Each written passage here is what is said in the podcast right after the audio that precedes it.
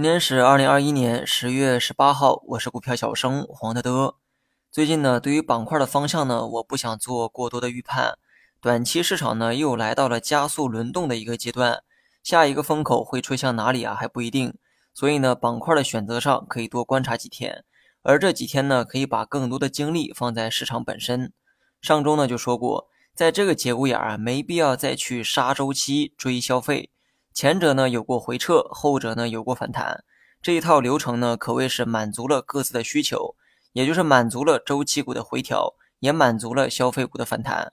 事到如今呢，又到了风格轮动的一个阶段，短期超跌的周期股啊开始反弹，煤炭期货呢开始出现涨停，那么对应的 A 股煤炭板块呢也出现了暴涨，而周期股暴涨的同时呢，拉垮了消费股。有人呢可能会猜哈，接下来会轮到周期股的一个上升浪。对此呢，我保留意见。我的态度啊是比较中性的，毕竟周期股超跌反弹呢，也就是这两天的事儿，持续性如何还不敢下定论。我个人呢不会去炒能源类的周期股，因为能源价格涨到现在已经脱离了原有的逻辑。之所以叫做周期股，是因为行业的波动啊跟经济波动有着正相关性。但现在很明显，不是因为经济增长带动了周期股的上涨，而是供需错配所导致的。那为什么供需会错配呢？为什么供不应求呢？一个是受到疫情的影响，海外的复工复产受到限制，供给呢得不到保障；二是，在碳中和的背景下，早期的这个政策啊做出了限产的举措，这些呢都是导致供需错配的原因。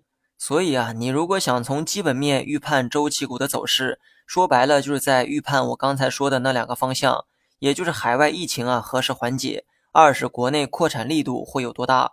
在这基础上，你还得把目前周期股的高估值呢给算进去，你会发现这些基本面都很难预测。它不同于分析个股的基本面，而是要分析整个行业面对的外部环境，这种分析难度啊是比较大的。所以呢，我个人主观的放弃了周期股的投资。如果你经常听我的股评，会发现我在地产板块也是类似的一个态度。二者呢有一个相同点，看个股基本面的话，都是值得投资的。但最终影响他们的将会是外部宏观环境，而从去年开始，宏观的判断比以往任何时候啊都要难，因为这两年大家都知道是多事之秋。最后呢，说一下大盘，虽然今天收跌，但 K 线是较为乐观的金针探底。这种 K 线呢，想必所有人啊都会看，我就不浪费时间多做解释了。大致的观点呢跟上周一致，大盘反弹的高度要持谨慎乐观的态度。而仅从目前留下的这个走势来看，大盘日线呢可以继续看反弹。好了，以上全部内容，下期同一时间再见。